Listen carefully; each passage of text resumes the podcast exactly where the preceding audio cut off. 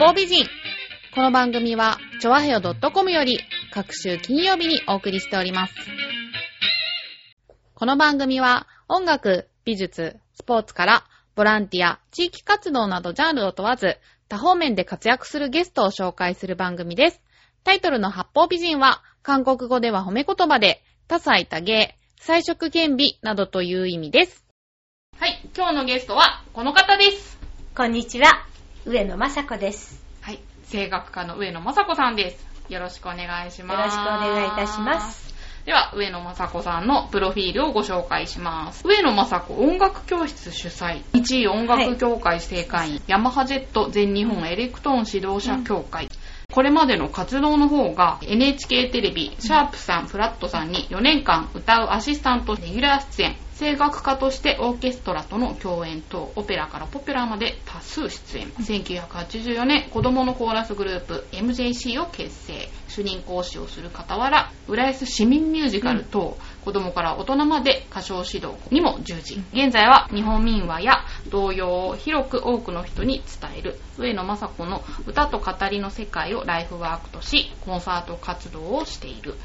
ということで、まず NHK のシャープさん、フラットさんに4年間ということで、えーこちらはいつ頃の？昔々の話でね、学生の4年の時にね、NHK のオーディション受けて、大学生の時に。そうです。で、その時に一緒だったのがゆきさおりとか、あ、そうなんですか？テレビでね、布施明とか、すごい大御その辺の、あの辺の時代なんですよ。で、その人たちは渡辺プロダクションでまだね、うん。若くて、私はまあ学生で、音大のね、学生でしたから、オーディションに受かりまして、うん。それで番組が一つ、アシスタントが開くと。で、あの、当時ね、あの、栗原さんつってすっごい偉いね、紅白歌合戦の、要するに審査委員長をね、やってた方に引き抜かれましてね、私。それで、シャープさん、フラットさんのアシスタントが結婚で抜けるから、そこをね、歌うようにしてあげるから、まずそこでやってごらんって言われて、こうラッキーメロってハスになったら私が歌うっていう風にやってくださったんです。それで歌うアシスタントとして4年間出演してましたいろんな歌を歌わなきゃならないのでクラシックだけじゃなくてねポピュラーもあまり歌ったことないんで慌ててカンツォーネとか習いに行ったりしてね。あうーんいろんなゲストも有名な、ね、人たちがそそれこそ当時坂本九ちゃんとかね。あ、すごい。うん、あのそういう有名なゲストの方たちがいっぱい毎週いらしてでその中でバンドのピアノを弾いてた方が「ざわわざわわざわわ」ってねあのサトウキビ畑のうん。作詞作曲家の寺島直彦さんだったんですよ。歌番組だったんですか？クイズ番組。イントクイズ番組。ラーっていうのあー、そうなんだ。うん、イントロがバッつってバーッと答えるんですよみんな。それで陣地取りをするんですよ。うん。で、あの陣地ね、シャープとフラットの陣地を取るわけ。で、横に全部陣地を取る。ね、横立てね。あ、ビンゴみたいな感じでえ。そうですね。それで私は、はい。ハスに陣地を取った時に歌の出演になるんです。私の歌の。だから毎回毎回曲は用意してて。そういうので事前に知らせてもらえるものあ、そうです、そうです事前に、あの、来週はこの歌とこの歌を用意しておいてくださいって言って、まあ2曲ぐらい用意してます。それで一番最初にもらった曲が、一番最初その番組で歌ったのがね、今でも覚えてるんですよ。桃の節句の、みおちゃんがって赤い花尾のジョジョ履いてって、思え出たいと待っているっていう歌があるんですよ。はいどうよ。これは何の花尾でしょうとかっていう問題かなんか。じゃあ歌ってもらいましょうって言うんで。そうか、それでうん当てて、そう。じゃあ歌ってもらいましょうっていうことでねで、歌が入る。だから、いろんな、それこそ、童謡があったり、ポピュラーがあったり、クラシックがあったり、いろんな歌を何でも歌わなきゃいけないわけです。イントラーテだから。だから、手始めにポピュラーは何がいいかなと思ったら、カンツォーネが一番入りやすいから、ね、イタリア語だしね。はいはっていうことで、まずカンツォーネから習い始める。い。演歌とかそういうのは？演歌はなかったですね。ね 勉強になりそうですね。うん、すごくね、後々ね、勉強になりましたね。うんやっぱりそういうものをやっといて、よかった。歌心とかっていうのがね、やっぱりクラシックだけだとどうしても、ほら、もう、ね、決まっちゃってるわね、うん。こう、硬いし、うん。なんていうのかしら。うん。もういい声で歌えばいいとか、まあそういった価値観がね、うん。やっぱりいろんな歌を歌うことでね、やっぱりね、いい歌っていうのはね、クラシックだけじゃないっていうのがよく分かったんですよ。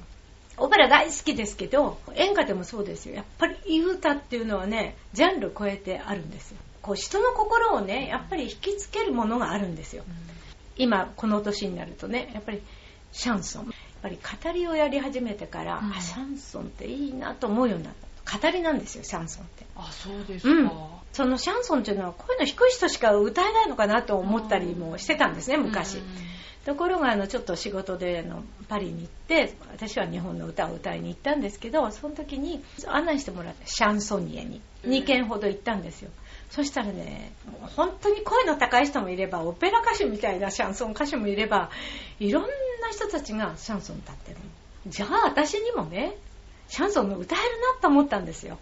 ただあのハートがないね歌心がついて初めてきっとあの人生が味わえて歌えるんだろうなとは思ったけど声質ではなく歌えるなっていうことが分かって今シャンソン。で今度シャンソンカンツォーネの CD か DVD を出そうかなと思ってる矢先です。今活動の一つとして、ええ。子供にも、はい。歌唱指導をされているということで、ええそれこそ今日実はねあええ。の上野さんの音楽教室で収録させていただいているんですけど、はい。こちらはミュージカルですよね。はいはい、はい。ミキジュニアコーラスね、ええ。そうですね。あの、最初はね、コーラス隊だったんですけど、あの、10年目経った時に何か記念にと思ってミュージカルをやったんです。そしたら、それがなんか受けちゃって、入ってくる人はみんなミュージカルができると思って、なんか入ってくるから、なんか今、今の子供たちって音楽聴くと体が動きますよね。自然とこうやってね。だから、今や、まあ、ミュージカル体制になってしまって、なかなか上手に歌うことが 遠のいてしまってるけど。なぜ音楽の道を選んだんでしょ私はね小さい頃から、う、うち薬屋だったんですね。昔。えうちの実家がね。薬屋でそのもう零細企業で皮膚病の薬を作ってたんですよ。日本橋でね。でその時にこういう作業台があるわけです。うん。こういううんうん。大きなね、その作業台に3つだか4つだかもう乗っちゃって、うん。そのお店の人たちの前で歌ってたらしいね、流行りの歌をね。それでうちの父がうちの父としては医者か薬剤師かになっても欲しいから、うん。そんな歌っちゃいけないわけ。だからねあうん。うん、従業員の人たちにそんな拍手するなって怒ったくらいなんです。ごく歌好きだったからねどうしても音楽行きたいんだけど父は反対してましたけどね。それで小学校5年の時の将来の夢っていうんで歌手になりたいってなんか作文書いたの。子供の頃からきっとそう思っていたんじゃないかなと思いますね。音楽の道にそのまま進むのっていうのはお父さんの反対は？いやありましたね。高校1年の時までもう全多反対。そうですか。ん。だから薬屋だしね、うん。だからやっぱりあのそっちの系統の方に行ってもらいたいわけ、父が、うんうん高校もねへー。ダメだこっちは受験校かなんかやらされて。だけど高校1年の時にうん音楽部入ったら音楽部の先生が「あんた音大行った方がいいよね」ってやっぱり言われてだからピアノはまだ買ってもらえなくてオルガンでプッカプッカプッカプッカ自分でねやってたような感じでしょ？それでもうどうしてもって泣いて頼んで父にお願いしたのそしたらね、じゃあよし分かったと。でも自立ね、できる道を選ばなきゃダメだと、年いった子だからね。兄たちは言いましたけどもね。でも自分で自立できるならいいと言われて、そしてやっと許してくださ。い。許してもらった。その1週間後に父が亡くなったの。うん。それでね、ピアノも1回だけかけてくれて、掛け金っていうの、うん。ローンでね。う。ん。そしてピアノが来て、すぐ父は亡くなった。うん。でそれから母が苦労してね私を大学まで出してくれたんです弱い母でね。大学出るまでっつって。ああそうだったんですか。うん。じゃあすごく苦労してまあ。一時期、うん。怪我で歌えなくなった時があったっていそうなんですちょっとねけ事故でねうん。頸椎を痛めてしまってなんか S 字型に曲がって飛び出てしまったということで。頸椎ってなんか大変らしい。一歩間違えたら。そうなんですよね。ねえ。ええそうです。それでそれでねやっぱりこの神経もはあ。肺とかいろいろ来るからブレスもねあのすごく私長くてね得意だったのね、はいは人が切るとか私は続くとかね、はあ思ってたくらいが普通と同じになったり。もうリサイタルの1ヶ月前だったんですよそれ。耳鼻咽喉科の,、はい。あの有名な先生のところに行って、うん。あの見てもらったらでもね歌で喉腫れてないんだって言うんですよ。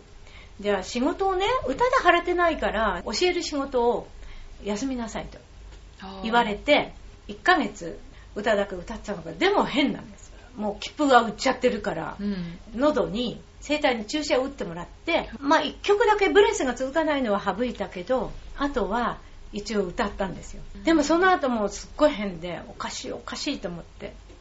そしたらこの事故が原因だったって。ずーっとです。だからずーっと何十年も首も回んないし。今は今はあのすごくあのカイロプラクティックのいい先生に巡り会えてそれであのだいぶここまで手も上がるようになった。うんうん声も実際出ないもんなんですか？そういう。そうですね。やっぱりあのスーッと出ないんですよ。普通の喋り声とかは、い？やだからそれからしておかしい。あそうなんだ、うんうん。いまだにでも治療してるでもここまで良くなったけどうんうんうん。こう心配だったのね。いいのかな？う。歌、うん。でもう一回ボイストレーニングをやり直したのでボイストレーニングやりにしたらね。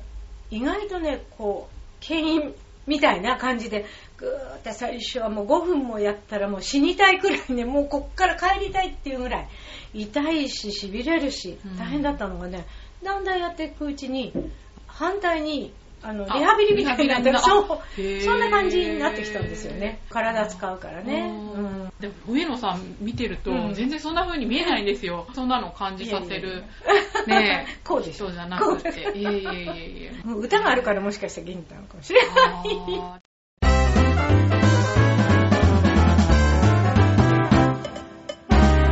チョワヘオドットコムここでちょっと一曲ご紹介したいんですけど今上野さんが CD 付きの絵本ええ。出版されてまして、うん。歌と押し花絵で綴る日本民話というこちらから一曲ご紹介したいと思います。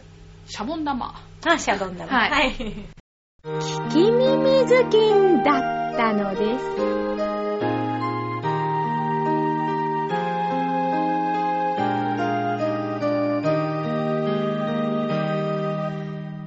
シャボン玉飛んだ屋根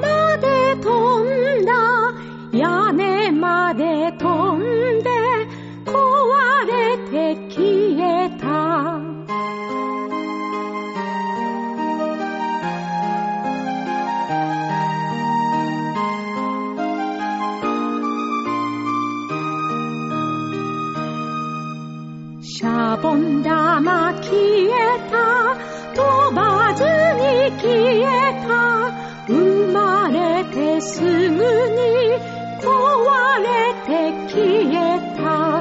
風風吹くなシャボン玉飛ばそう。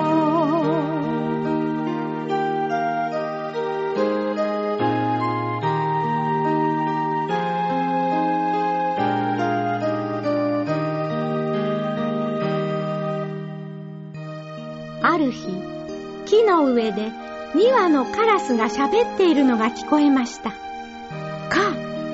お前さん知ってるかい？長者様の娘さんが長いこと病気だってこと。かあ、そうだってね。あの娘さんの病はたたりじゃそうな。たたり？一体何の？ほーれ、長者様の庭にはクスの木があるじゃろ。あの木が娘さんにたたっているんじゃと。それを聞いたおじいさんは、次の日、早速、長者様を訪ねました。長者様、娘さんが病気じゃそうですの。ご心配じゃの。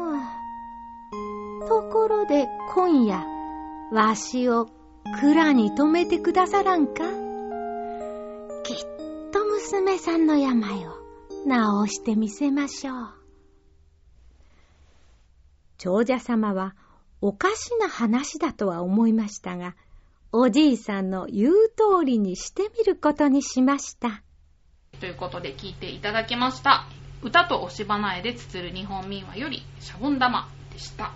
これはお話の中に歌が入ってるっていうそうですね。体はい。え上野さんの朗読もすごい 表現力があってすごい素敵だなと思ったん本当ですか？ありがとうございまます。まあね別にあの語りをやってるわけではないんですけどあの演出の先生に言わせると私のキャラでいいからということでそれでねあの間がねあるらしいんですよ。私にはわからない、でなんでかなと思ったら私人形町育ちだから寄せがあったんです昔。うん、それでねあの毎年ねあのお店の人とその見に行ってた。そうそう家族であ寄せに行ってちっちゃい頃から寄せ聞いてただ。あからかなと思うんですけどわからないですよ。自然とねこはあうこうしなさいこうしなさいじゃなくて自然と私なりの間ができてるっていうのはそれなのかなって。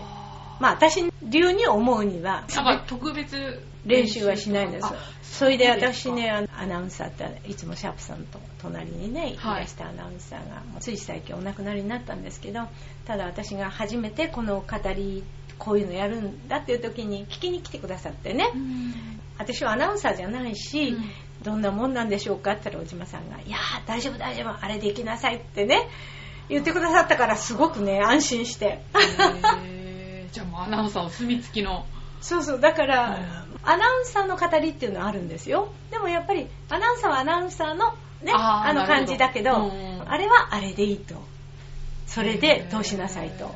この曲がハワイで、ハワイのラジオでも流れたっていそうなんです。もう毎年ね行くたんびにねやってるんですよ、うん。ハワイで公演があったってことですか？公演もしたけど、はケイズラジオっていうのがあってい、ね、はい。でそこで毎年で去年はですね新作今度コンサートでやるんですけどね「へっこきよめご」っていうあの福島のはい。民話をやったんですねあー。去年はね。その前はそう毎年違うのをやってるんですけどね、うん。そしたらねちょうどね長さもね15分でねよかったんでしょうね。向こうは日系2世3世がいるから今までは子供を対象に次世代につながるようにこういう歌があるよこういうお話があるよって伝えてきたかったんだけどその福島の民話でほら震災がありましたね、うん。だからこれからねまた持っていこうかなと思ってるんですけどお年寄りに元気をつけようっていうような感じで作っていただいたんですね。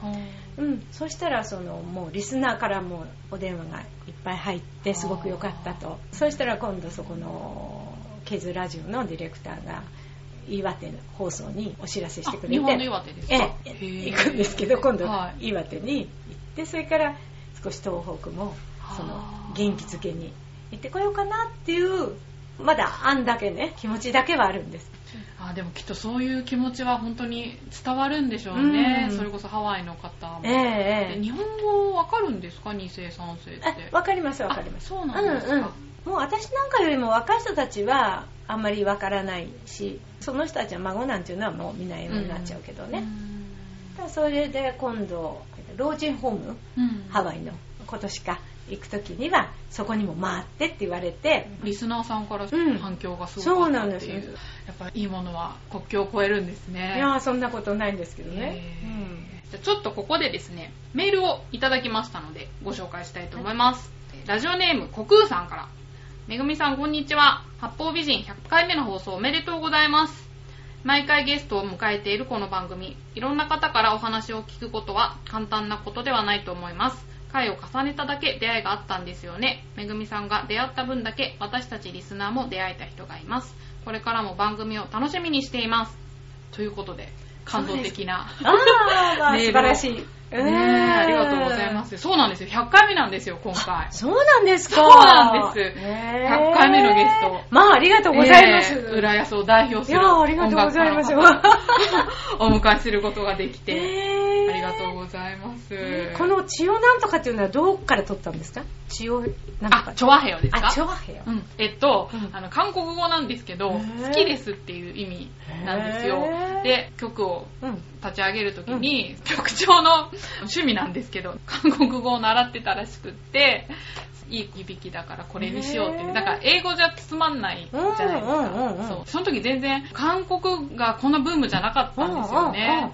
韓国の人も出てないしう、ん韓国に関係する番組もないし。ただ、私の番組、八方美人っていう番組なんですけど、あの、これ韓国語で多彩多芸って意味なんですよ。日本語だと八方美人って、うんうんうん愛想を振りまく人っええええて意味じゃないですか。そう韓国語だといい意味だったので、まあちょっとその、チョアヘヨにちなんでつけた言葉で。だから、あの、チョア、ちょ言いにくいけど、チョそうなんですよね。ア、なキャリーパミパミ言わなきゃ。言いにくいけど、あれってわかるよね。あ、そうですね。うんあと、一回覚えちゃえば、そうそうまあ、結構忘れないでいてくれるっていう、ねまあ、うんそんな感じなんですけど。はーい。ということで、はいんさんどうもありがとうございました。ありがとうございました。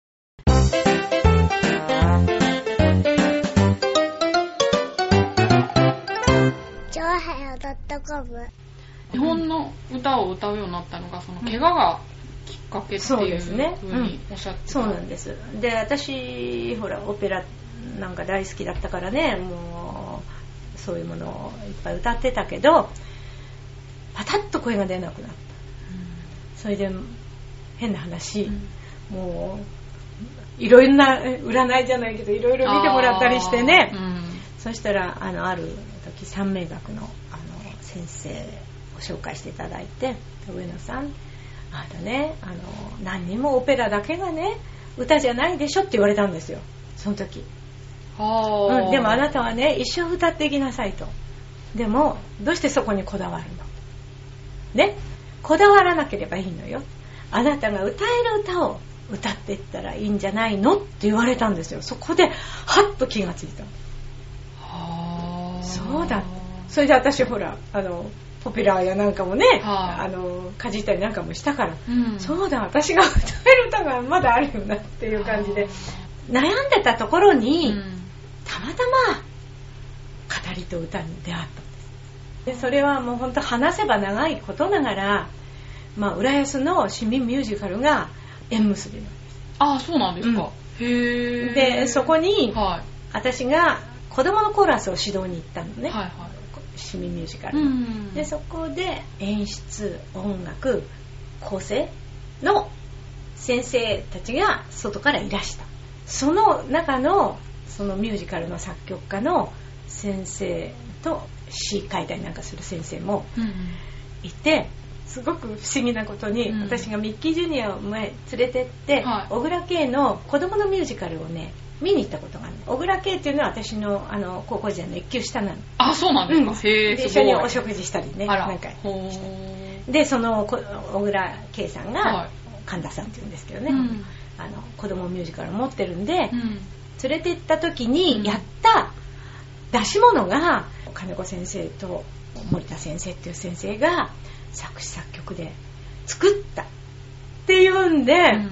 急に親しくなって。は小倉圭さんがの話からそのミュージカルの話になってじゃあって言うんでそれであのミッキーの10周年じゃあ僕たちが作ってあげるよって言ってミュージカルを作ってくれい。あ、そうなんですか。はいうんすごい。えでそこでね、はその記念公演で大ホールでやったんですよいっぱいでしたよ大ホールい。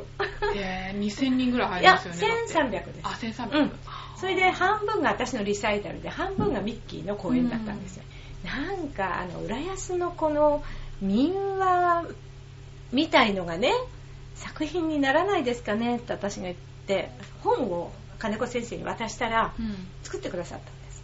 浦安の民話のあの構成をしてくれた。でもう全然関係ない歌とかが入るんですよ、はいそのね、はい。あの狐がねなんとかでねっていうね、うん今川橋を渡あのね川を渡ってねっていう話浦安の昔話があるんですよ。へそこに人参が一本とかさ関係ない歌が入ってきてなんで関係ない歌が入るんですかとかなんとか言ってね議論したんですけーどね、はいはでもやってみたらわかるよって言われて、い。はで公演が終わったら結構良かったんですよ。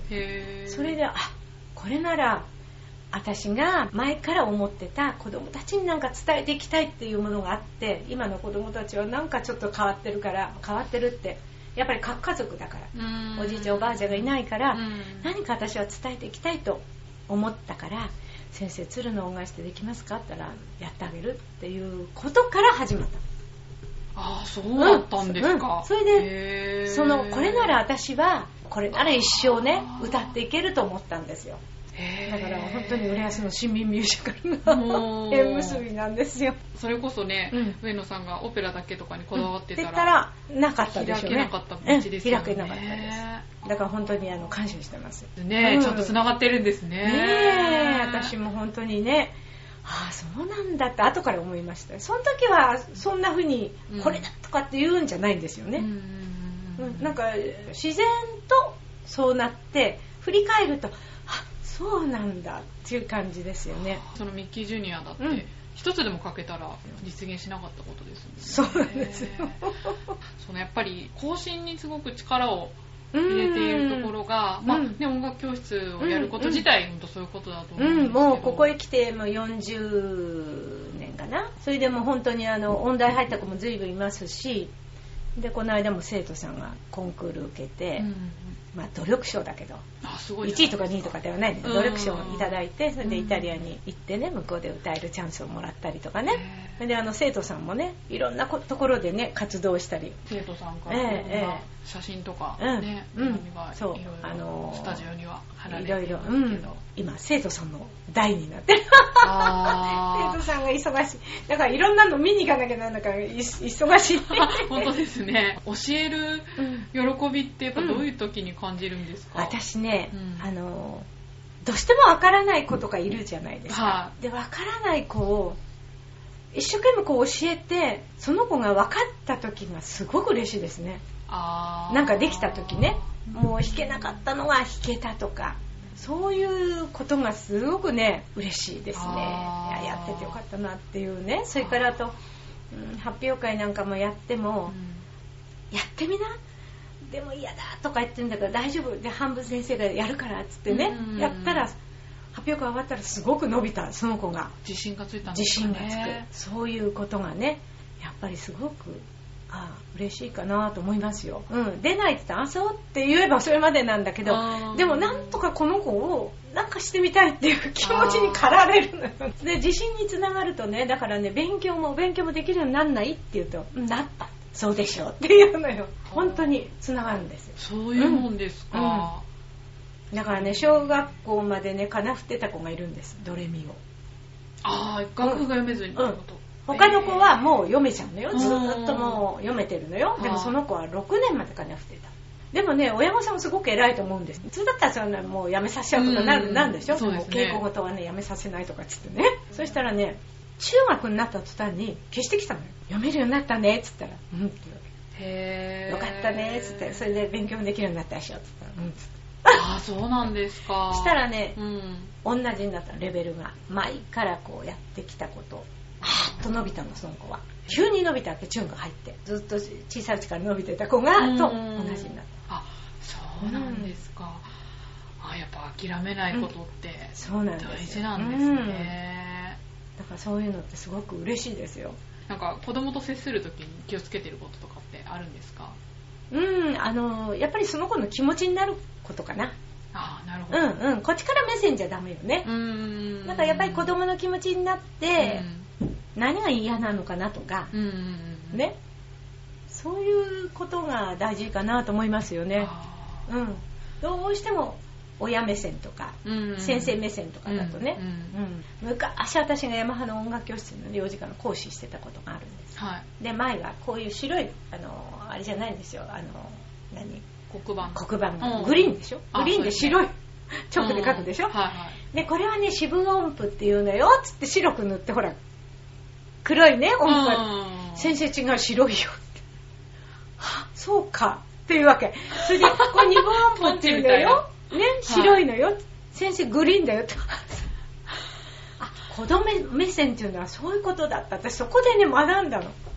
へえなんか私も学びました、うん。こっちはもう当然ほら塗っちゃえばこれ四分音符と思う、うんこれが白いチョークだから白だすごい勉強になりましたよあの。子供目線ってまあわかるけど難しいですよねでも、うん。こっちが思っても見ないことをそう。とそうなんですよ。うん。それからあとね父兄にも来られましたねあそうですか、先生カリキュラム決まってっから、はい。どんどん行かなきゃなんないわけヤマハのねうん。兄弟の。だから分かってるもんと思って処理するわけね、はいは先生子供ってそういうもんじゃないんですよ。先生も子供を持ったら分かりますよって怒られたことがあるのよ。あー。でも確かにそう。あそうなるほど。だそのお母さんの一言がねいまだにねありがたかったそれで言われなきゃわからないじゃない、だからそこで言われてね、うん。本当にね良かったですよね、だからね今教室を教えててもあのヤマハで教えてた頃の研修とかそういう実践がすごく役立ってるの。あありがとうございます、いえではですねそろそろお時間の方がやってまいりましたので最後の質問です、はい。今の目標は何ですか？目標ねまあいつまで歌えるかわからないけども歌える限りね歌っていきたいかなと思いますけどただ伝えていきたい歌もあれば喜んでいただこういうのでね私勇気づけられるんだって思うような感じ。だから少しだんだんボランティア的なねものをねちょっとやっていけたらいいかななんとは思いますね。じゃあですね、今後の告知なんですけど、うん。近々イベントがあるということ4月の29日に内幸町ホールですね。千代田区の内幸町ホールで2時から春爛漫のコンサートをやります。これはジョイントでしてパンフルートのあの同級生をゲストに迎えてなかなか楽しいコンサートになると思います。私もシャンソンカンツォーネをねちょっとポピュラー的なものも歌ってはいピアニストであり作曲家の人の歌も歌ってパンフルートと3人の共演もあったりとかそれで今年中あるいは早ければ夏あるいは遅ければ秋に歌の小道パート4かな。日本のはい。歌の、民話はまた別にしといて、はい。このシャンソンカンツォーネの DVD を出そうかと思っています。はいはい。じゃあ楽しみに、はい。はい。ありがとうございます。ありがとうございます。ホームページの方はいではのサイトにリンクしておきますので、はい。興味のある方はぜひアクセスよろしくお願いいたします。はい、ということで、今回のゲストは声楽家の上野雅子さんでした。ありがとうございました。ありがとうございました Thank you.